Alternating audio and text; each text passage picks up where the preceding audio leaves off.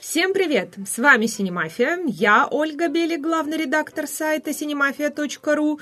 И сегодня со мной в студии, увы, только наш автор и продюсер Петр Зайцев. А великий ужасный продюсер Владислав Пастернак отбыл на Каннский кинофестиваль. Мы сегодня без него, мы с Петей вдвоем скорбим, завидуем Владиславу. Он к нам все-таки прорвался с помощью чудо-технологий, и поэтому чуть-чуть позже вы его услышите. А пока вот всем привет. Вот мне интересно, ты сказал «увы». Ты больше сожалеешь по поводу того, что Влад на Канском фестивале, или по поводу того, что ты тут со мной вдвоем сидишь? У меня гамма сожалений. Во-первых, да, троица наша теперь двоится всего лишь, да, а Влад пока вот в Каннах, хотя там, говорят, дождливо и мерзко, поэтому у нас тут лучше в Петербурге, на самом деле, с погодой, как я понимаю. Но, с другой стороны, там звезды, фильмы новые. В общем, как-то вот я в раздраенных чувствах, растрепанных. Да у нас вообще сегодня небо голубое, не облачко. Такого не бывает, по-моему. Но и мы, как известно, сидим в студии Велес в центре Санкт-Петербурга и традиционно благодарим Алексея Неверова и нашего звукорежиссера Диму Шмелева. И сразу же к новостям. А, новость номер один для кого-то, я так подозреваю, что найдена новая Лара Крофт. И это, тадам-пабам, Алисия Викандер. Ну, по-моему, это чудесный выбор, хотя ходили слухи, что Дейзи Лидли рассматривали в качестве кандидатуры на эту роль. Но я думаю, что из Алисии получится отличная Лара. Но Дейзи Дейзи Ридли, это вот кто вдруг внезапно не знает, пропустил, это а, новая героиня новых Звездных войн, она сыграла Рэй, и а, когда сказали, что ее рассматривают на роль а, Лары Крофт, было много криков от фанатов игры, а на самом деле, я думаю, просто от каких-то вот особых лиц про то, где же сиськи, насколько я помню, да, самое главное. Претензия была к Алисе Викандер, кстати, такая же, да, претензия. Лара Крофт известна своим большим бюстом, который на самом деле ошибка фотошопа, но вот, увы. Или ах, или наоборот, ура. Слушайте, ну я не знаю, мне кажется, что Лара Крофт известна в первую очередь все-таки не благодаря своим, так сказать, достоинствам, а благодаря тому, что она расхитительница гробниц. Ну кому как И если кто-то вдруг вообще не в курсе и жил все это время на Луне, Лара Крофт это главная героиня целой серии компьютерных игр, которая называется Том Райдер, расхитительница гробниц, собственно. И в предыдущей экранизации ее роль исполнила сама Анжелина Джоли. Две экранизации было. Первая более успешная, Лара Крофт, расхитительница гробниц, собственно, да. А вот вторая меньше денег собрала в прокате, меньше пользовалась успехом, и затем вот как-то франшиза заглохла, и теперь продюсер Грэм Кинг э, пытался-пытался возобновить э, франшизу, и наконец-то у него все это получилось со студией MGM и Warner Brothers. Ну, это логично, потому что сейчас и сама игровая франшиза пережила очередное свое рождение. Вот э, перезапустили несколько лет назад всю эту историю новой игрой том Райдер, где рассказали предысторию, собственно, становления Лары Крофт как расхитительницы гробниц, и буквально в прошлом году вышло уже продолжение. Так что логично, перезапустили в видеоиграх, перезапускают и на большом экране. Режиссером фильма станет норвежец. Сейчас я вам попытаюсь произнести его имя Роар Утхау. А, он снял фильм «Волна», и он стал очень известным эффектным фильмом, произвел большое впечатление на кинофестивале в Торонто. И вообще это так интересно, сейчас Голливуд э, к большим э, проектам, блокбастерам привлекает иностранных режиссеров. Все больше снимает норвежцев, мексиканцев, э, скандинавы очень активно прописались э, в экранизациях. Видимо, для того, чтобы как-то, я не знаю, привнести национальный колорит, новый взгляд, да, сойти с привычных рельс, я уж не знаю, но любопытные эксперименты, я вот с удовольствием жду с с любопытством жду, что же получится. Ну, кстати, да, двое скандинавских режиссеров сейчас же сняли новые «Пираты Карибского моря». Так что Мы еще не... прям целая экспансия скандинавских кинематографистов в Голливуд. Если вдруг кто-то еще не очень узнает, кто такая вообще Алисия Викандер, то бегом смотреть фильм «Из машины», который, кстати, получил Оскар за лучшие визуальные эффекты с прошлого года. Ну и, естественно, «Агент Анкл», если кто-то еще не видел, то тоже бегом, бегом, бегом. Но если кто-то еще не видел фильм «Девушка из Дании», э, за роль в котором, собственно, Алисия номинировалась на Оскар и получила Оскар, а Эдди Редмейн сыграл главную роль первого трансгендера, а Алисия Викандер сыграла его жену. А, в общем, бегите смотреть, и увидите, что актриса очень клевая, очень интересная, талантливая, и уж, мне кажется, она такая боевая девчонка в роли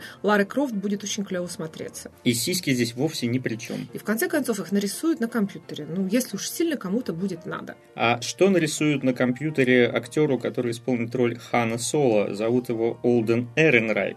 Какая-то вот традиция пошла. Смотрите, скандинавы снимают кино. Люди с непроизносимыми фамилиями участвуют в этих проектах. Ну, я так думаю, что после того, как этого Олдена Эренрайка выбрали на роль молодого Хана Соло, э, мы выучим. Вот видишь, я уже без запинки произнесла, как его зовут. Но, в общем, новость мы уже озвучили. Чувак э, сыграл только что, вы могли бы увидеть в фильме «Да здравствует Цезарь». Также у него было несколько проектов э, в подростковых драмах, э, экранизациях подростковых книжек. И вот теперь, пожалуйста, молодой Хан Соло. Причем э, он был, кажется, в списке самых э, потенциальных кандидатов, но э, все ставили не на него, а все ставили, кажется, на Террена Эджертона. И еще была такая истерия фанатов, что молодого Хана Соло должен сыграть Крис Пратт. Ну, на самом деле, я лично очень хотел, чтобы эту роль сыграл Энтони Инграбер, потому что этот чувак вообще идеально похож на молодого Харрисона Форда. Более того, э, они снимались с Харрисоном Фордом в одном фильме, и он играл молодого персонажа Форда.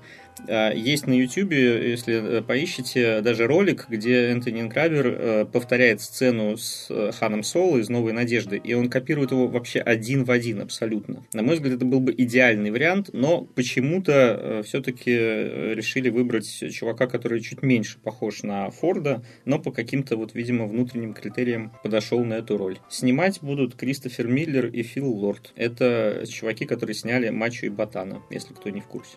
Ну и мультик Лего фильм тоже вот на их совести, э, можно так сказать. А, ну, не знаю, наверное, чуваки должны принести какой-то юмор, какую-то легкость, да, в экранизацию, о чем проект вообще неизвестно, все строго скрывают, страшная тайна.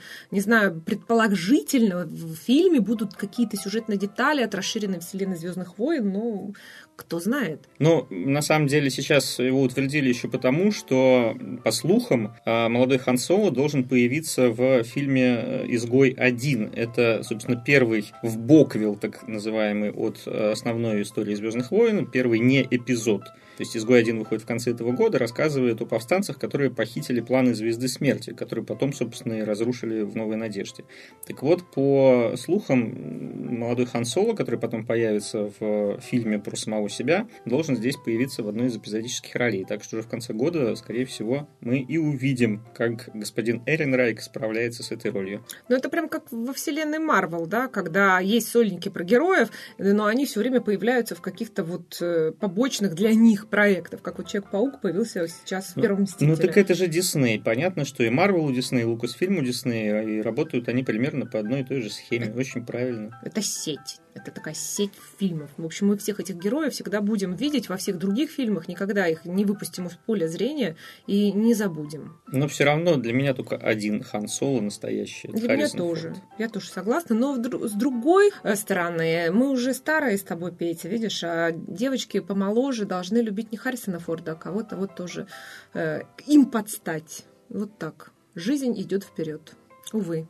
Я. Ну, я надеюсь, что как минимум Чубака появится все-таки в этом молодой. фильме. Молодой, да. Ну, тут, мне кажется, без изменений. Он не молодой. Да? Он или не молодой, потому что Чубаки уже э, там несколько сотен лет, и он же появлялся в третьем эпизоде «Месть ситхов» э, в маленькой роли. Там тоже он уже был весьма не молод. А вот если он не молод, он сидеет, Чубакка, вот как ты... Ну, лет через 500, может, еще посидеет. Пока он все время рыжий, я так понимаю, да? Вот, и все, и никакой седины. Ну, темно-рыжий, я бы сказал. Но не седой. Не седой. Окей. Серия поиска новых героев нашего с Петей прошлого и детства продолжается. Найден еще и новый Зорро, дорогие друзья.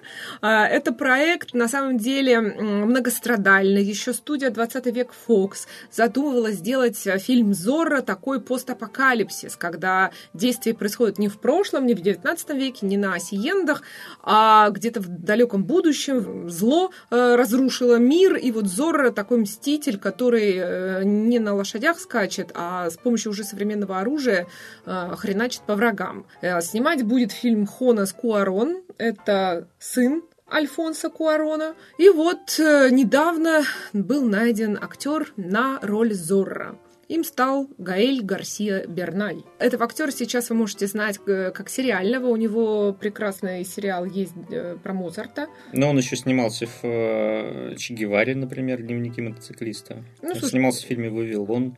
Ну, то есть это не... Не там... последнее имя в Голливуде. Да, то есть более известный актер, чем товарищ Эллен Райк. Ну да, да, и более, так сказать, возрастной. Но тут такая история, что когда Фоксы задумывали этот проект, э, кандидатура Берналя рассматривалась. Затем проект заглох, его перекупила другая, менее известная студия, снова дала ему жизнь. Начались поиски режиссера, вот нашелся Куарон, а затем снова вот приступил к проекту Берналь. То есть не то, что приступил, а вписался в этот проект. Ну, посмотрим, что получится. По сюжету говорят, что Зора он будет не за справедливость бороться, а за что-то мстить убить, то есть что-то страшное случится. Куарон сам написал сценарий, съемки начнутся уже этой осенью в Доминикане, так что ждем, будет боевик-боевик. Ну, мне кажется, сейчас самое время перезапускать, потому что последние фильмы Азора уже забылись. А у меня Азора вообще ассоциируется больше не с большим экраном, а с сериалом, который когда-то нас показывали по телеку. А кто играл Зора, ты помнишь? Нет. Вот так вот. Посмотрите. Не помню, я был слишком юный, не отслеживал тогда. А я помню, а, Дункан Регер, по-моему, так звали этого актера. Если это тот сериал, про который ты говоришь, Петя. Ну, на самом деле, такая бойня сейчас тоже в комментариях среди фанатов Зора развернулась. Одни кричат, что только Антонио Бандерас Зорро. Все. А, больше нет смысла. Фанаты фильма с Аленом Делоном громко смеются им в лицо. А, вот. а есть ведь еще масса-масса других актеров, а, других Зорро, потому что это такой тоже супергерой мексиканский.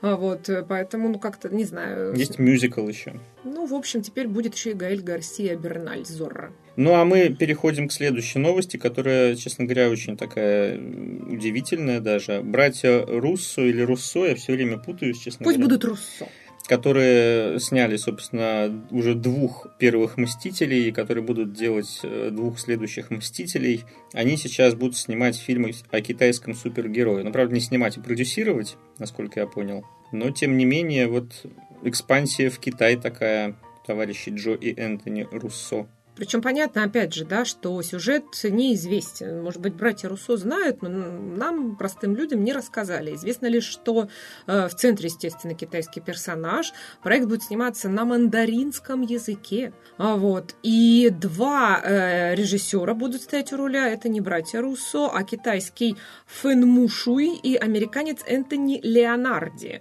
который дебютировал в полном метре хоррором «Ничего не бойся». Ну, в общем, интересно, на самом деле, проект, потому что э, Китай один из крупнейших кинорынков. Э, выходить на Китай абсолютно правильная идея. Вот мы тоже выходим, наша страна выходит на Китай, продают туда и Сталинград, и экипаж, и все-все-все. Но здесь есть маленький нюанс. Мы-то пытаемся в Китае продавать то кино, которое показываем и у себя, а этот проект вообще будет исключительно на китайский рынок рассчитан, никуда, скорее всего, за его пределы не выйдет. И вот как он снимается на мандаринском языке, так только на мандаринском языке, видимо, он и будет.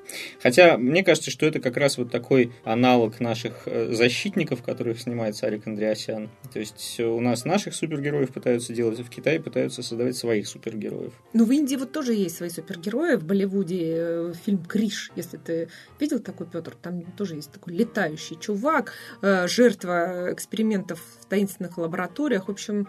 Мне кажется, в Индии каждый год под сотню таких фильмов выходит, учитывая объемы производства Болливуда. Не каждый фильм фильмы продюсируют братья Руссо. Вот да, мне кажется, что защитникам Сарика Андреасяна тоже не хватает таких братьев Руссо, которые бы наставляли его на путь истинный. А у нас еще одна такая новость э, сомнительная, потому что источники такие типа инсайдеры нашептали, но вот если им верить... Да уже подтвердились. Сегодня буквально я смотрел, вышло, вышло подтверждение. Официальное. Да. Ну, не со стороны Лукас фильма, конечно. Мы опять про Звездные войны, собственно, будем сейчас э, разговаривать. Но вроде как уже точно да. То есть уже точно да, что Том Харди э, снимется в «Звездные войны 8» в роли имперского штурмовика. Будет ходить в костюме, лица мы его снова, видимо, не увидим. Он будет, как э, Гвендолин Кристи, видимо, там ходить и только говорить голосом. Но у него будет один достаточно такой комичный, по всей видимости, эпизод э, с персонажем э, Джона Боеги, который играет Финна, бывшего штурмовика. Вот они, видимо, вместе учились когда-то в этой штурмовой академии. И э, во время того, как Финн на одной из миссий, которая, собственно, будет происходить во время восьмого эпизода, куда-то там будет пробираться, он столкнется с этим вот штурмовиком. А будет ли снимать он шлем, никому не известно. Скорее всего, конечно же, нет, потому что Том Харди иначе перетянет одеяло на себя, и всем будет уже совершенно не до Джона Боеги. А какой смысл тогда, в принципе, участия Тома Харди вот в этом фильме, если он все время будет в шлеме? Он, в принципе, любой может сыграть этого штурмовика и сказать, что это Том Харди. Но это из той же серии, как э, Дэниел Крейг, который якобы снялся значит, в роли штурмовика в седьмом эпизоде. Но зато мы точно знаем, что в седьмом эпизоде Звездных войн снялся Саймон Пек, который очень хотел сыграть, собственно, в Звездных войнах, и вот он сыграл этого э, торговца всякой дрянью, на которого работала героиня Дейзи Ридли по имени Рэй. Я не помню, к сожалению, как зовут этого персонажа. В общем, вот мое фанатство Звездными войнами уже немножко дает трещину. Но Саймона Пега не узнать в этой роли, естественно, только э, кадры со съемочной площадки, когда э, видно, как он снимает э, шлем этот или на шлепке из грима, из силикона или из чего там все это делают. Только тогда мы видим, что да, это Саймон Пег там. На самом деле Пег был согласен даже на то, что просто озвучить какого-то из героев, но Джей Джей Абрамс сказал, нет, чувак, будешь играть. Напялил на него вот этот огромный резиновый костюм, и в пустыне там семь потов с пега сошли, пока он это все сыграл. Вот так вот отрабатываете участие в «Звездных войнах». Видимо, Том Харди тоже мог бы озвучить какого-нибудь персонажа, но ему тоже сказали костюм и вперед. А прикинь, если еще и переозвучит его там другим голосом. То есть он Зло. походит в этом штурмовом костюме, а озвучит его другой актер. Даже детям не похвастаться, но это ужасно, ужасно. В общем, декабрь 2017 года, и мы все узнаем, когда вот состоится премьера «Звездные войны 8», правда тогда и будет раскрыта. Ну а мы перейдем к российскому кинематографу. Фонд кино раздал деньги лидерам кинопроизводства. Но мы уже рассказывали, собственно, о том, что прошел питчинг лидеров нашей киноиндустрии. А, Еще будет раздача денег независимым продюсерам, об этом мы обязательно, конечно, расскажем.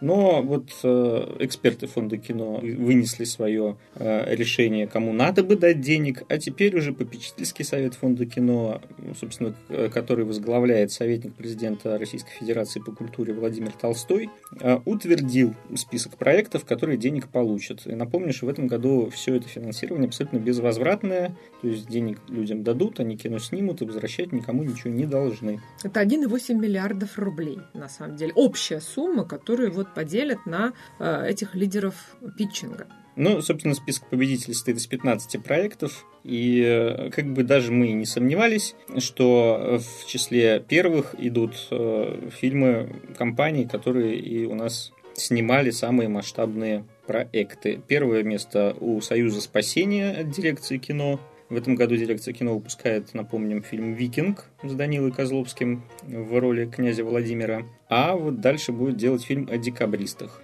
А на втором месте фантастическая драма «Притяжение» Федора Бондарчука. Это вот тот самый район номер 9 в Бирюлево или где мы там шутили? В Чертаново. Чертаново. Помесь еще с Ромео и Джульеттой. Так что тема интереснее посмотреть. Вот. А на третьем месте космическая драма «Салют-7. История одного подвига», который снимает Клим Шипенко. Это кинокомпания СТВ Сергея Сильянова. А ну, дальше у нас там целых две анимационные картины. Это «Три богатыря и морской царь», собственно, тоже от СТВ, и анимационный фильм «Бука» тоже от СТВ. И тем самым в пятерке третье, четвертое, пятое место у компании СТВ. И шестое место, на самом деле, тоже у СТВ с историческим проектом «Скиф». Ну, компания наша любимая Enjoy Movies э, и фильм «Защитники», который уже звучал здесь, тоже есть в этой пятнадцатке. На тринадцатом месте кинокомикс идет «Защитники».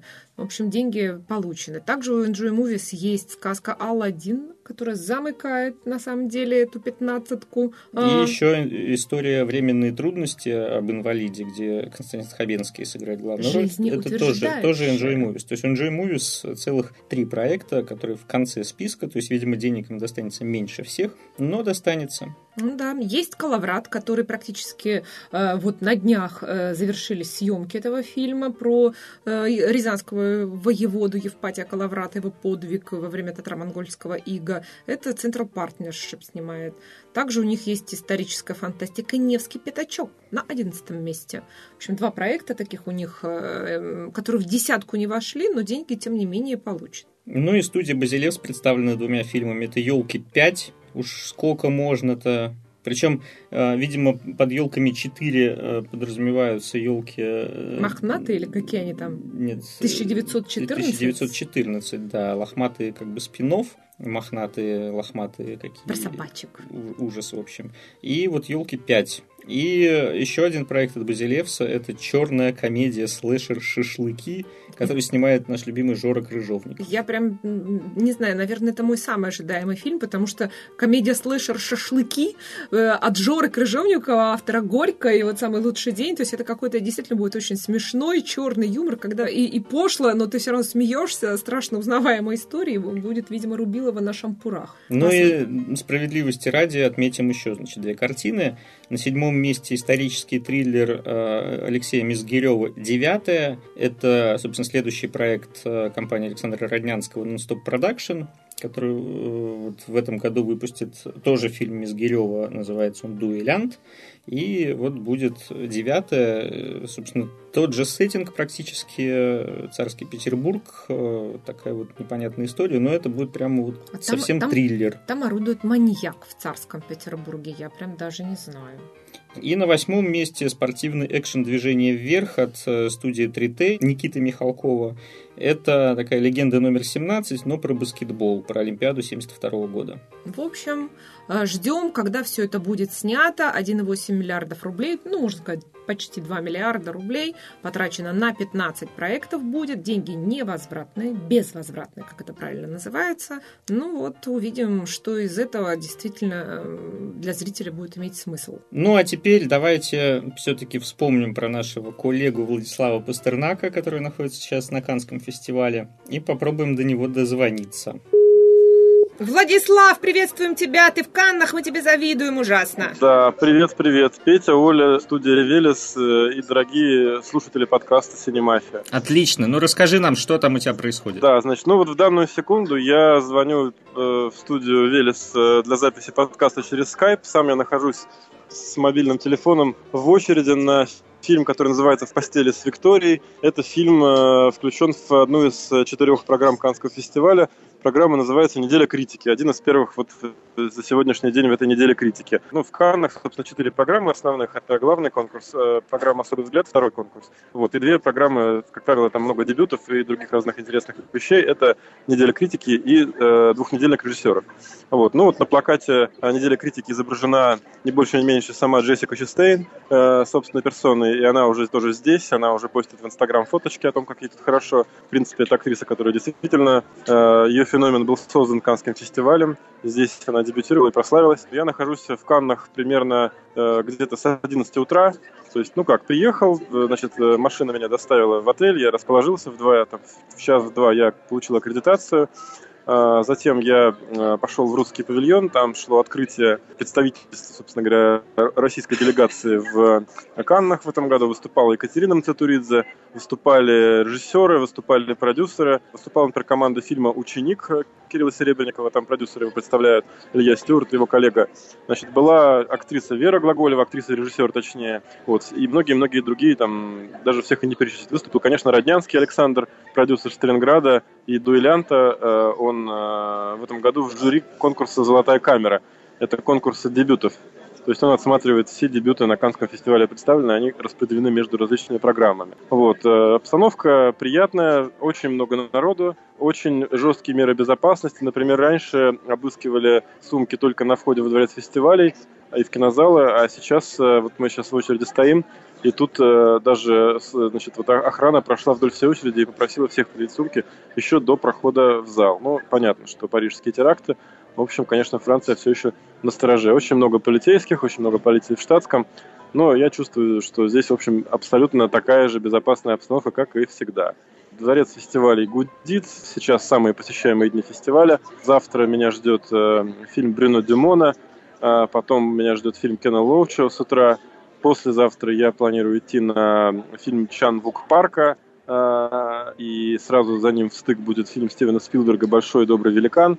Вот, я, конечно, понимаю, что фильм выходит через некоторое время в прокат в России, но он э, здесь все-таки будет в оригинале, а мы не знаем, выпустят ли Дисней в оригинале в этот раз картину. Вот, поэтому послушаю речь Марка Райленса, который там снимается, тоже вот э, в оригинале. Ну, а, еще за первый день не успела ничего посмотреть, только деловые встречи. А, русский павильон, а, там разные там встречи с э, компаниями, которые продают кино, покупают кино. Встретил массу знакомых, с которыми я здесь постоянно общаюсь. Ну и э, завтра вот у меня уже там будут встречи по моему собственному продюсерскому проекту Adams Perfection. Вот, и в другие дни мы будем отсматривать огромное количество фильмов для компании «Провзгляд», выбирать, что купить и привезти в Россию в этом году, чтобы зрителей наших порадовать хорошим авторским и не очень авторским кино. Ну, мы уже утерли здесь слезу зависти, Владислав. Слышим там звуки э, на заднем плане. Люди, наверное, с тобой тоже рядом в очереди стоят, рвутся в кинотеатр, как я понимаю. Большая очередь-то в зал. Ну, я стою прямо вот, я второй сначала, то есть я почти во главе этой очереди, а за нами уже, я думаю, что человек 200 скопилось, и я думаю, что если подать еще 100, то эти 100 уже не попадут, потому что очереди проходят. Вот я вижу, что уже часть людей пропускают с другой стороны, там еще специальная очередь для своих, так сказать. Это очереди, конечно, на Каннском фестивале это часть experience а. В очередях происходит огромное количество знакомств, контактов, нетворкинга так называемого. Вот, ну, это часть как бы общего каннского настроя. Вот, зато в отличие от Берлина, где любой дурак может попасть на фильм, здесь в кино попадают только профессионалы, у которых есть аккредитация. Это мне очень нравится. То есть, в принципе, нет никакой конкуренции с обычными зрителями, которые смотрят кино в прокате. Ну, мы почувствовали ущербность Спасибо, Владислав. Но вы-то не обычный Никак... зритель, а. Если бы приехали в Кан, как пресса или профессионалы. Как каждый дураки. Нет, нет. Э, почему каждый дураки? Я думаю, что по аккредитации и вы могли бы попасть. Не стоит принимать это на свой счет. Ну, мы знаем о том, что, да, очень много журналистов приезжают в Кан, и далеко не все даже с аккредитацией попадают ну, на показы, потому что как раз у тебя 200 да. человек Но это не на все фильмы. Тут есть специальные пресс-показы, специальные всякие показы кинорынка, конкурсные показы, и в зависимости от типа показа можно на него попасть или не попасть. Я уже получил 5 билетов, э, и мне еще два подтверждено. Это все я говорю о главном конкурсе. Вот. А на обычные фильмы, конечно, нужно выстаивать очереди. Ну, на фильмы, которые не в главном конкурсе, а там в особом взгляде неделя критики и двухнедельник режиссеров. Вот так. Но я надеюсь, что через неделю ты нам уже расскажешь что-нибудь. Да, к следующему подкасту у меня за плечами будет, я думаю, не меньше 20-30 фильмов. Многие из них будут ужасные, некоторые будут чудесные. Вот, и я, конечно, с удовольствием вам все расскажу. А ты в этой суете уже успел посмотреть трейлер к фильму Assassin's Creed? Нет, но я прочитал, что его назвали «Кредо убийцы» и возмущен до глубины души, потому что мне кажется, что этот фильм вообще можно было не локализовывать. Можно было просто назвать его Assassin's Creed и все. То да. есть так и назвать. Как э, часто называют ужастики, там спекуль, ну не спекулем, это Oculus, там Oblivion, там фантастический. Можно было сказать Assassin's Creed и все. Ведь основная аудитория знает эту игру именно под ее английским названием. Нафига людей путать и портить им все карты. Вот я, например, на фильм Assassin's Creed пошел бы, а на фильм Кредо убийцы, ну, для меня это просто какой-то еще один рядовой боевичок. Спасибо, мы услышали твое мнение, мы с Олей еще успеем сегодня обсудить это в студии, да. я думаю. В общем, Владислав, мы тебе желаем удачи на Канском Спасибо. фестивале, собирай мнение, смотри фильмы, делай резюме, да. и мы ждем э, твое ага. выступление в нашем следующем да, подкасте. Огромное спасибо, вам удачно закончить подкаст и хороших э, праздников там, что у вас, что сейчас должно выйти в российский прокат? Люди X, по-моему, я их пропускаю пока. Пока у нас выходит Angry Birds. Ну, Angry Birds чудесные, мы их смотрели с вами на премьере, и это было замечательно. Я считаю, что это прекрасное анимационное кино, которое лучше, чем «Миньоны», и должно собрать соответственно. Всем им я желаю, этим злым птичкам, огромной кассы. Чудесное кино. Ура! Ура! Спасибо, Влад! Спасибо, Оля, спасибо, Петя. Ну все, спасибо, давай, давай пока, пока, до новых встреч. Давайте, пока. Ну что ж, а теперь самое время перейти к нашей рубрике «Адский ад», горячо любимой. И затронем мы сегодня ту тему, которую, вот, собственно, уже с Владиславом коротко обсудили, точнее, его мнение мы услышали, а именно то, как в России локализовали название фильма Assassin's Creed. Коротко напомню, что Assassin's Creed это э, цикл видеоигр очень популярный, которых уже вышло там почти 10, вышло на разных платформах, э, и мобильные даже есть и так далее. Все это вертится так или иначе вокруг противостояния ассасинов и тамплиеров. Есть древний орден ассасинов, есть древний орден тамплиеров, и вот они на протяжении веков сражаются друг с другом. Соответственно, действия разных игр разворачиваются в разные исторические эпохи. А, начиналось это все с совсем древних времен, а, и дальше так или иначе было связано с различными важными историческими событиями. То есть была игра в эпоху Ренессанса, в эпоху французской революции, американской революции. А, и вот сейчас у нас выходит фильм, где действие будет разворачиваться во времена испанской инквизиции. В главной роли Майкл Фассбендер. Да, Майкл Фасбендер играет, э, соответственно, персонажа и э, в времена Инквизиции, и во времена не очень отдаленного будущего. Ну, собственно, мы не будем сейчас раскрывать все секреты для тех, кто совсем ничего не знает. Да, а кто ничего не знает, кино. я скажу, я скажу, что там mm. есть еще Марион Котияр, э, с которой Фасбендер уже играл в фильме «Макбет». Они играли супругов Макбетов, а теперь у них тоже какая-то, не знаю, взаимная линия в фильме есть, правда? Есть? Да, более того, Assassin's Creed снимает тот же режиссер, который снимал Макбет. Джастин Курзель. Так вот, в российском прокате фильм Assassin's Creed будет называться «Кредо убийцы». И, на мой взгляд, это вот абсолютнейший адский ад. А, и сейчас попробую объяснить, почему. Во-первых, все-таки слово «ассасин» и слово «убийца» несут несколько разный эмоциональный оттенок. Потому что слово убийца, на мой взгляд, гораздо более негативное и однозначное, а ассасин связано сразу с какими-то вот историческими событиями, и какая-то такая романтика присутствует в этом слове. В общем, оно менее однозначное. Во-вторых, все-таки Assassin's Creed это э, бренд, который известен во всем мире, э, может быть, только среди геймеров, но геймеров уже очень много. Да и мне кажется, об этой игре слышали даже те, кто никогда не играл в видеоигры. И э, логично было бы называть фильм ну, так, чтобы как-то прослеживалась ассоциация с э, названием игры, а игру у нас никак не переводили. У нас все игры выходили под названием, собственно, Assassin's Creed. Там под заголовок на русский язык переводили, а, а вот сам основной заголовок нет. Ну и э, еще очень важный момент, что по большому счету там и в играх, и в фильме убийцы это все. Там есть противостояние ассасинов и тамплиеров, собственно, ордена ассасинов и ордена тамплиеров. И тамплиеры убивают не меньше, чем ассасины. И, собственно, основная идея в том, что это кредо, именно кредо ассасина, а не кредо там какого-то убийцы, который пошел и всех убил. В общем, на мой взгляд, очень сомнительное и странное решение, несмотря на то, что компания 20 век Fox СНГ, которая выпускает фильм у нас в прокат, э, считает,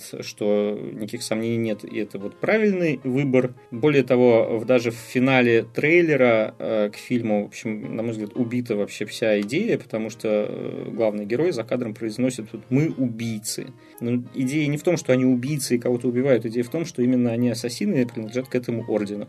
Владислав, я так понимаю, со мной согласен, поскольку вы уже услышали, да, его мнение. А вот Оля а что-то я, хочет возразить. А я, вот, я, да, хочу возразить в том плане, что мне кажется, да, это такая а, немножко, не знаю, фанатская боль а, Петра как фаната игры, потому что я не играла а, ни в одну вообще из игр, но я знаю, что существует такая игра Assassin's Creed, а, при этом я всегда знала, что она переводится как «Кредо убийцы», откуда я это знала, я не знаю, вот, но у меня есть две таких, да, составляющие в голове, вот английское название Assassin's Creed и кредо убийцы. Э, на кредо ассасина э, мне вообще кажется, что слово ассасин, оно какое-то очень такое странно звучит в русском языке, тем более, что не все вообще знают, как даже ударение правильно ставить. Мы вот специально, специально до записи подкаста с нашим Лешей э, Неверовым проверили. Вот он считал, что это ассасин, и в словарик заглянули, друзья мои, а оказывается, он ассасин. Вот так вот.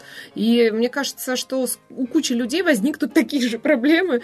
Вот. И кредо ассасин Картина звучит ужасно, это раз. А кредо убийцы как раз вот как-то, не знаю, мне кажется, мне даже по ритмике нравится больше это название. Но на самом деле вот у Петра в Фейсбуке был большой, батл на эту тему. И наш товарищ Борис Новиков, он предложил идеальный вариант, как мне кажется. Он предложил масло масляное все совместить. Assassin's Creed, двоеточие, кредо убийцы. Ну, был, был, был же фильм Need for Speed, жажда скорости, который вот под таким названием выходил у нас в прокат. И всех и... удовлетворил. Всем да. все было понятно. Но на самом деле здесь какая-то такая политика двойных стандартов у наших прокатчиков, потому что, с одной стороны, они вот боятся, что зрителю непонятно слово «ассасин». Ну, то есть, видимо, они считают, что зрители в школах не учились и историю не изучали. Потому что ну, я, например, я... знаю слово «ассасин» еще со школьной скамьи. Ну, я тоже знаю, но мне кажется, нельзя так равняться на себя исключительно. Есть люди, которые и не обязаны знать, что такое ассасин. Конечно, круто, они узнают из фильма, если придут на него. А, вот. а так они могут узнать из фильма, кто это такой, но сначала заманит их название «Кредо убийцы» более понятное для ну, всех. вот у меня в Фейсбуке тоже там вылезли некоторые граждане с комментариями в духе, что зрители дебилы, поэтому нужно всем что-то разжевывать, объяснять, и слово «ассасин» они не поймут. Хотя мне кажется, что «Кредо убийцы» — это скорее какой-то боевик с Джейсоном Стэттемом, а никак не такой псевдоисторический, вот фантастический блокбастер. А с другой стороны, может быть, на боевик с Джейсоном Стэттемом придет как раз больше людей, а там раз и Майкл Фассбендер, который скачет по крышам э, в разных крутых одежках. Вот ну, не знаю, меня здесь переубедить в этом смысле очень сложно. Я считаю, что зрителей за дебила держать не надо, а уж если есть такой всемирно известный бренд, у которого, кстати, а, основной логотип, собственно, который используется везде, это буковка А, которая обозначает э, и слово ассасин, и обозначает анимус. Это вот такой прибор, благодаря которому э, герои и попадают в воспоминания своих предков. А ударение точно такое, да? Вот анимус. анимус? Не, анимус? Анимус. Вот. Ай-яй-яй. И э, то, что в русской версии вот эту буковку А вообще как бы выпилили из э, названия, из логотипа, это, конечно, на мой взгляд, все очень неосмотрительно. Ну, посмотрим. В любом случае, совершенно шикарный трейлер, э, который вот для людей, которые любят эту игру, это просто праздник какой-то, потому что там ну, повторено все, что есть в игре, с одной стороны, это вот какой-то чумовой абсолютно паркур, такие очень красивые убийства и прочее, но э, при всем при этом это сделано кинематографично, и это ну, не кажется, что э, сделано просто ради того, чтобы повторить красивую картинку, да, там должна быть крутая история, и э, то, что, в общем, в главных ролях такие великие актеры, как Марион Котияр и Майкл Фасбендер. Фасбендер еще и продюсер фильма. Вот. Ну и еще важный момент, что э, в отличие от э, очень многих экранизаций видеоигр, которые раньше снимались, эту экранизацию от и до контролирует э, студия Ubisoft, которая, собственно, и производит игры, и они не дадут создателям там, ни шагу в сторону ступить, потому что раньше происходило как? Э, там, студия игру сделала, а дальше права продали, и там, киношники делают, что хотят. На выходе мы получали вот совершенно чудовищный Doom, который был вообще никак не связан с игрой. Ну, и много тоже было еще других сомнительных весьма экранизаций. Но у нас что смотреть в кино сейчас, а не когда там выйдет э, Assassin's Creed или Кредо убийцы, Кредо ассасина. Это еще далеко, это нам еще надо подождать. А сейчас вот у нас уже прямо сейчас можно пойти... Собственно, на еще одну экранизацию видеоигры. Но в данном случае игры э, совсем уж такой простой и казуальной, которая у всех когда-либо стояла не, там, на айфонах, на смартфонах, на андроиде и прочее, это Angry Birds. И, кстати, здесь студия Sony поступила очень правильно, и фильм называется Angry Birds в кино. Не злые птички, там, не может быть еще как-то по-другому, а просто Angry Birds в кино. Хотя в самом э, мультике, в дубляже, они все-таки говорят, что надо стать очень злобной или злой птичкой, то есть там нигде не упоминается вот это все Angry Angry Birds, но в названии понятно для всех родителей. Ну, это логично. Да и для детей, я думаю, мне кажется, что в Angry Birds на Все рубятся. планшетах, да, и на телефонах уже давно дети рубятся. Я, честно, поиграл когда-то в первую игру, мне этого хватило, и вот во все многочисленные продолжения я не играл, хотя там даже было целых две игры Angry Birds со Звездными войнами. Петр как-то вообще проигнорировал это преступление. Ну, потому что я играл в Assassin's Creed на компьютере, да. Ну, фильм на самом деле, я вот когда шла на этот мультфильм, мы его смотрели на пресс-показе, а, я очень боялась, что, ну, а как вообще можно сделать драматургическую историю вот из этого, да? Есть там птички, есть свиньи, птички э, из рогаток друг другом стреляют по свиньям и рушат их домики. Вот и весь, так сказать, накал страстей. Что можно было сделать на полтора часа? Ну, при этом удалось сделать, то есть, э, во-первых, в мультфильме, вот в трейлерах этого не было видно, но на самом деле это и есть, в мультфильме полностью воспроизведен весь игровой процесс. То есть там есть сцены, где действительно птицы птицами пуляют из рогатки и рушат домики и делают больно свиньям. Вот. Э, это причем все очень четко аргументировано, то есть э, обосновано. обосновано, да, и понятно, почему это происходит. Но при этом здесь еще и раскрыта вся история, собственно, почему эти птицы стали злобными. И главный герой Ред, он вот борется со своим гневом, пока не осознает, что на самом деле гнев-то, наверное, надо выпустить, и не так и плохо иногда разгневаться на кого-то. Прими себя таким, какой ты есть, получается, вот так. Ну и совершенно замечательный дубляж у этого мультфильма. В русской версии главных героев озвучивают Александр Цикало, э, Семен Слепаков и Тимур Родригес. Есть еще Александр Ребба. Э, ну вот посмотрим, узнаете ли вы его по голосу в вот. этом мультфильме. И я, конечно, не могу не сказать о том, что одну из ролей, а именно главного свина, озвучивает Сергей Бурунов. Это, конечно, не медийная персона, в отличие от всех э, названных выше, но это талантливейший актер, который озвучивает у нас всегда Леонардо Ди Каприо. И здесь, в общем, такая своеобразная шутка, что актер, который всегда озвучивает Леонардо Ди Каприо, в Angry Birds озвучил свинью Леонардо. Вообще в мультике, на самом деле, очень много юмора, э, и для взрослых тоже. То есть там есть детская э, линия, детские шутки. И с нами вот на показе были дети, которые смеялись просто вот над всеми э, гэгами, причем взрослым тоже было смешно, но у нас было двойное дно для юмора. Дети видели какую-то там другую свою попроще параллель, но они ржали, можно сказать. Но э, смешно будет и взрослым, и там еще помимо клевых вот таких шуток, обыгрыванием каким-то реалий, которые нам, взрослым, понятно, есть еще очень клевый саундтрек. Ну и на самом деле графика очень крутая, потому что, несмотря на то, что это ну, первый такой анимационный проект студии Rovio, который только, собственно, играми до этого занималась. А графика на высочайшем уровне, то есть вот э, у всех этих птичек перышки там прорисованы идеально, и спецэффекты все там визуально, ну, в смысле там огонь, там вода и прочее, Задние все планы. очень круто сделано. В общем, идите, не бойтесь, берите своих детей, им будет смешно, вам будет смешно. Если вам не будет смешно, то хотя бы дети уж гарантированно Ну, хотя справедливости ради, а то нас тут начали уже обвинять в комментариях в продажности, что мы так пиарим проекты Disney и Sony.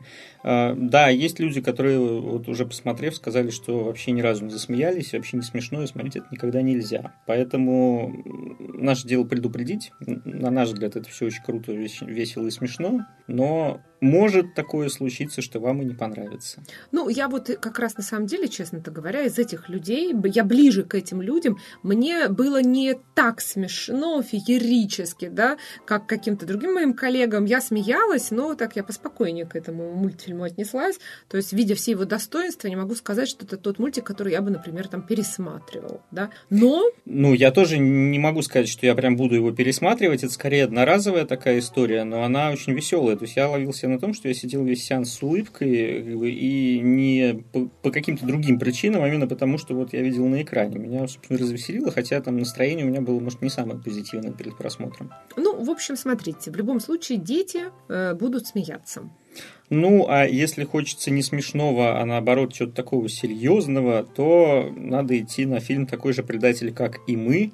Это шпионский триллер, экранизация романа Джона Ли Карра. Да, вы могли видеть еще массу фильмов по его романам, в частности, «Шпион, выйди вон». И вот недавно был мини-сериал «Ночной администратор» э, с Томом Хиддлстоном и Хью Лори в главных ролях. И вот теперь, пожалуйста, э, играет Юэн Макгрегор и Стеллан Скасгард. Ну, а также Дэмиан Льюис, Наоми Харрис и Марго Гейтис. В общем, ради кастинга уже, в принципе, даже сюжет можно не рассказывать, нужно идти в кино и смотреть. А сюжет, и так понятно, шпионский роман. Кто хоть одну книгу Джона Лекарра читал, а хоть один фильм видел, тут уже все понял, о чем идет речь. Ну вот Петр вам еще расскажет немножко. Ну, я расскажу на самом деле не про Лекары, потому что здесь с ним все и так понятно. «Шпион, выйди вон», я считаю, один из вообще величайших фильмов про шпионов. Напомню, что э, в этой картине снимались еще и Константин Хабенский и Светлана Ходченкова, так что это вообще такой проект международный, уникальный. А здесь у нас снимался, кстати, Григорий Добрыгин в этом фильме.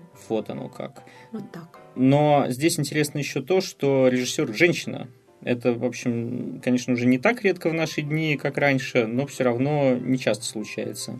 Сюзанна Уайт, э, она работала над сериалами «Мастера секса» и «Подпольная империя». Вот теперь сняла шпионский триллер. А мне еще интересно, что Стеллан Скасгар здесь играет э, русского олигарха, мафиози, и говорит с таким вот э, русским типа акцентом на английском, если смотреть трейлеры или фильм в оригинале. Ну, в общем, вот, наверное, лучше бы, чтобы какой-нибудь Добрыгин или Машков или еще кто-то играли. Но вот еще не берут наших на такие роли в голливудские проекты, увы. Ну, это, кстати, не первый случай, когда скандинавы играют русских.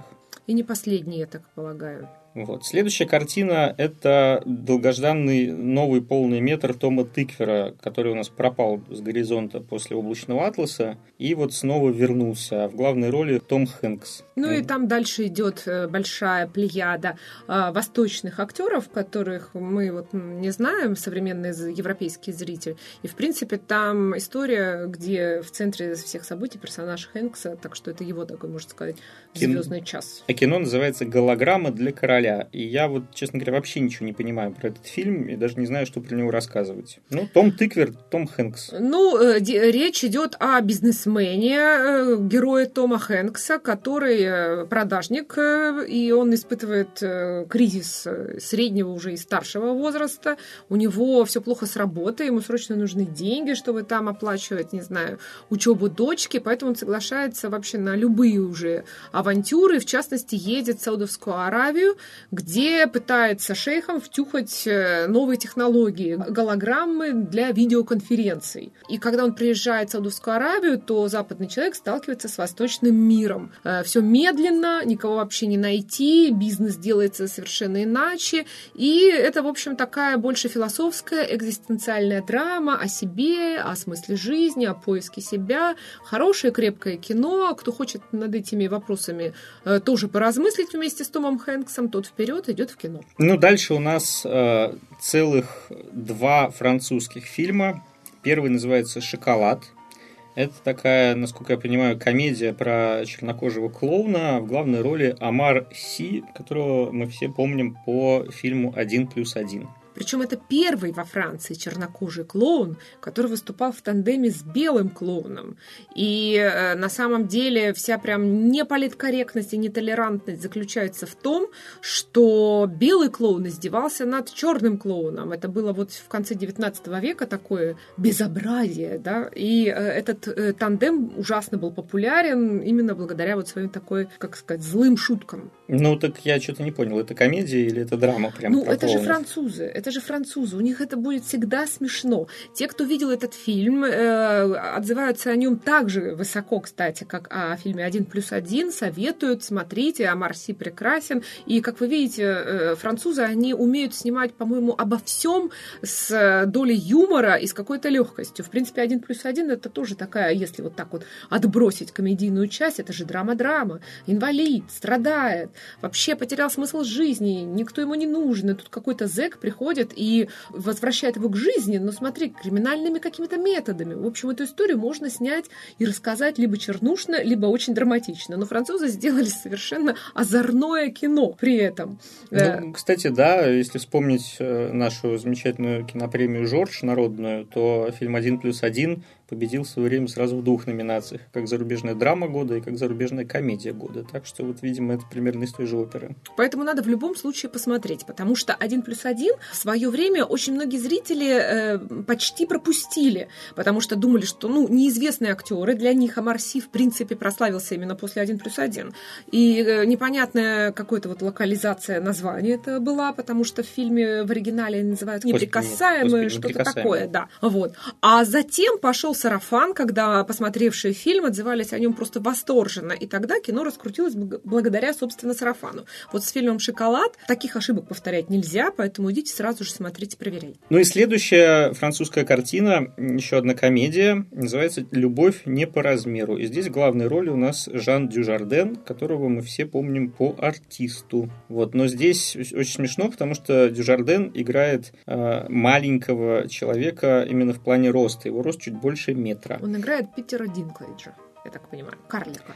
Но если как бы у обычных карликов у них такая немножко комичная внешность, потому что у них непонятные пропорции такие, не как у обычных людей, то здесь у него как бы с пропорциями все хорошо, он просто вот такой вот маленький. И снято это все, я так понимаю, по, по той же технологии, по которой делали хоббитов в «Хоббите» и «Властелине колец». Вот, э, вот такой вот маленький бегает Дюжарден. Но там история такая, что э, он влюбляется, и в него влюбляется красивая высокая блондинка. Главная героиня и вот э, фильм, собственно, как посвящен э, проблеме вот этой любви не по размеру. И, как всегда это бывает у французов, из какой-то совершенно нелепейшей ситуации, которая может быть максимально трагичной, они делают романтическую комедию с любовью и поцелуями. Смотреть снова нужно, потому что это, да, французское кино. Они профессионалы в таких душевных историях с юмором. Вот, так что у нас вот целых две, и, видимо, действительно очень неплохие французские комедии на одной дате. Ну и дальше у нас черные праздники. Это такой альманах абсолютно чернушная какая-то такая трешовая комедия про разные праздничные даты, и на них происходит какое-то абсолютное безумие. Я даже не знаю, как это описать. То есть страхи человеческие, предубеждения, все это, эм, так сказать, происходит в эти праздники, все ужасы, все наши, не знаю, фобии перед какими-либо праздничными событиями или праздничными датами, все рассматривается в этом фильме. Есть целая плеяда режиссеров, и здесь важнее не они, а кто в ролях. Здесь, во-первых, играет Кевин Смит со своей дочкой Харли Квин. Понятно, в честь кого он ее назвал. Да, играет Сет Грин. То есть вот вся эта шобла людей, которые снимают черноту по-американски. Тоже с юмором, с юмором пошлым. Это вам не французские фильмы. Здесь будет так жесткач. А, но те, кто любит такое, тут может сходить в кино, посмотреть на черные праздники. Ну да, это чисто для любителей черных комедий. Ну и последний фильм у нас это я даже не знаю, честно говоря, что про это, это сказать. Это вот тебе не кредо убийцы. Это фильм «Код Каина». Это не кот? Не котик? Не кот, да. Это вот был фильм «Кот апокалипсиса», который все называли «Котом апокалипсиса». Вот это вот примерно из той же истории. Это, на минуточку, белорусский боевик, а, который сняли два режиссера. Одного из них зовут Уильям де Виталь, а второго Денис Соболев. А в главных ролях Эрик Робертс и Алексей Серебряков. То есть это такой международный проект с а, зарубежными актерами, с российскими актерами. И выглядит это по картинке, это, честно говоря, не так, чтобы и позорно. То есть вот трейлер, он производит впечатление такого, ну, да, боевичок так категории «Б». Вот это даже выглядит лучше, чем фильмы Александра Невского, что, в общем, уже, что наверное, уже, комплимент. Да, видимо, я не знаю, ниже это некуда. Вот, но я боюсь, что, судя по сюжету и по вообще всему остальному, это как раз очень близко к тому самому коту апокалипсиса. Ну, понятно, что если кот Каина, то библейская история о Каине и Авеле, она, конечно, здесь где-то замешана. Но не совсем так, как вы могли бы подумать. Потому что здесь тоже, в общем, штамп на штампе. Здесь некая американская журналистка имеет место в сюжете. А американских журналистов у нас очень много было в подобных фильмах. Достаточно вспомнить там «Олимпиус Инферно», потом был фильм «Личный номер». Да уж сколько не было того и, в общем, этого трэша, конечно, хватает. Но здесь эта журналистка агент тайного общества. И это тайное общество ассасинов или тамплиеров, уж я не знаю, исследует код Каина. Э, так э, называемый ген, который толкает людей на путь ненависти, предательства, убийства. В общем, зло, ген зла исследуют они. Ну, друзья, советовать это кино я не могу это было бы, наверное, слишком жестоко с моей стороны. Но с другой стороны, если вы хотите, э, не знаю, повеселиться или вдруг наоборот получить какой-то фан или сюрприз в кинотеатре, придете, а кино хорошее окажется. Слушайте, ну, в конце... Журналистка отправляется называется, Восточную Европу. В конце концов, да, вот часто ли у нас в прокат выходит белорусское кино? С Эриком Робертсом, в конце концов. Ну, надо смотреть. Нельзя такое пропускать. Хотя после двух французских комедий, Angry Birds и прочих хороших фильмов, такой же предатель, как и мы, да, а, времени явно не останется уже на белорусское кино, но мало ли, загляньте в кинотеатр, а там в расписании только код Каина. Знаете, что это такое и на что вам предстоит сходить? Интересную эту ситуацию описала, но по моим ощущениям, как раз для того, чтобы сходить в кино на Код Каина, нужно будет еще постараться, потому что сеансов наверняка очень мало, и с каждым днем их будет становиться все меньше. Но вдруг... Ну, а мы еще, пользуясь, так сказать, случаем, хотим позвать всех петербургских зрителей. И гостей нашего города. Да, на нашу неделю кино Эстонии, которую организует киноклуб «Синемафия» вместе с Генеральным консульством Эстонии в Санкт-Петербурге. Пройдет это все мероприятие с 19 по 24 мая в киноцентре «Великан Парк» на станции метро Горьковская, как раз здесь недалеко от студии «Велес», где мы заседаем. В программе 7 фильмов, 8, э, 8 даже фильмов, а, два детских фильма для семейного просмотра, так что и с детьми можете сходить. Вся программа будет на сайте cinemafia.ru и в наших группах ВКонтакте, в социальных сетях.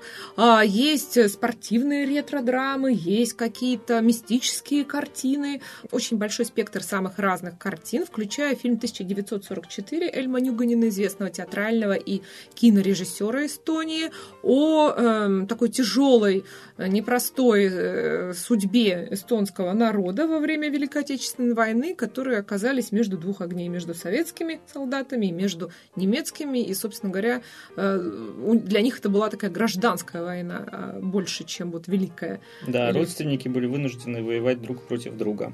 Но на самом деле мы уже проводили в Петербурге неделю кино Эстонии в прошлом году. Это уже вторая неделя кино Эстонии у нас. И я лично был очень удивлен и уровнем эстонского кино, и темами, которые они поднимают. Это ну, действительно не штучные какие-то вот проекты. Они каждый год снимают много хороших фильмов. Конечно, в основном это все происходит в копродукции. И они много делают кино с финнами и с Россией. Есть некоторые проекты, сделанные, например, с.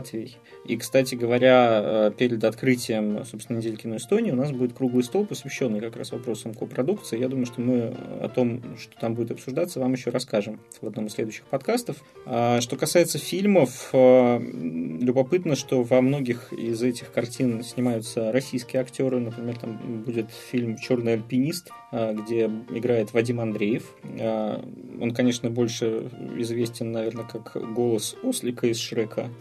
Тем не менее, это очень такой серьезный, драматический наш актер. А в фильме «Открытие фехтовальщик», тоже снятом в копродукции с Финляндией, в одной из ролей снялся Кирилл Кяро, э, товарищ, известный по сериалам «Нюхач» и «Измены». Так что, дорогие петербуржцы, советуем не пропустить, тем более, что вход на все показы абсолютно бесплатный. Главное, либо успеть занять очередь, либо зарегистрироваться на сеанс у нас на сайте на cinemafia.ru за сутки до каждого из показов. Ну, на сегодня все. Из-за того, что Владислав Пастернак э, покинул нас ради куда более культурных событий в э, городе Кан, мы вынуждены быстренько были пробежаться по всем новостям кинобизнеса. И теперь прощаемся с вами до следующих наших подкастов. Слушайте нас, задавайте нам вопросы, ставьте лайки, репосты, э, звездочки во всех аккаунтах, где вы слушаете наш подкаст. С вами была я, Ольга Белик, главный редактор сайта cinemafia.com Ру и наш автор и продюсер Петр Зайцев. Ну а мы с вами услышимся через неделю уже в юбилейном 20-м нашем подкасте. Ну и традиционная благодарность Алексею Неверову, Дмитрию Шмелеву и Владиславу Пастернаку, который находится морально с нами, а физически довольно-таки далеко. Но в следующем подкасте он обещал нам уже рассказать про то, что он увидит в Канне, так что оставайтесь с нами. Всем пока. Всем пока.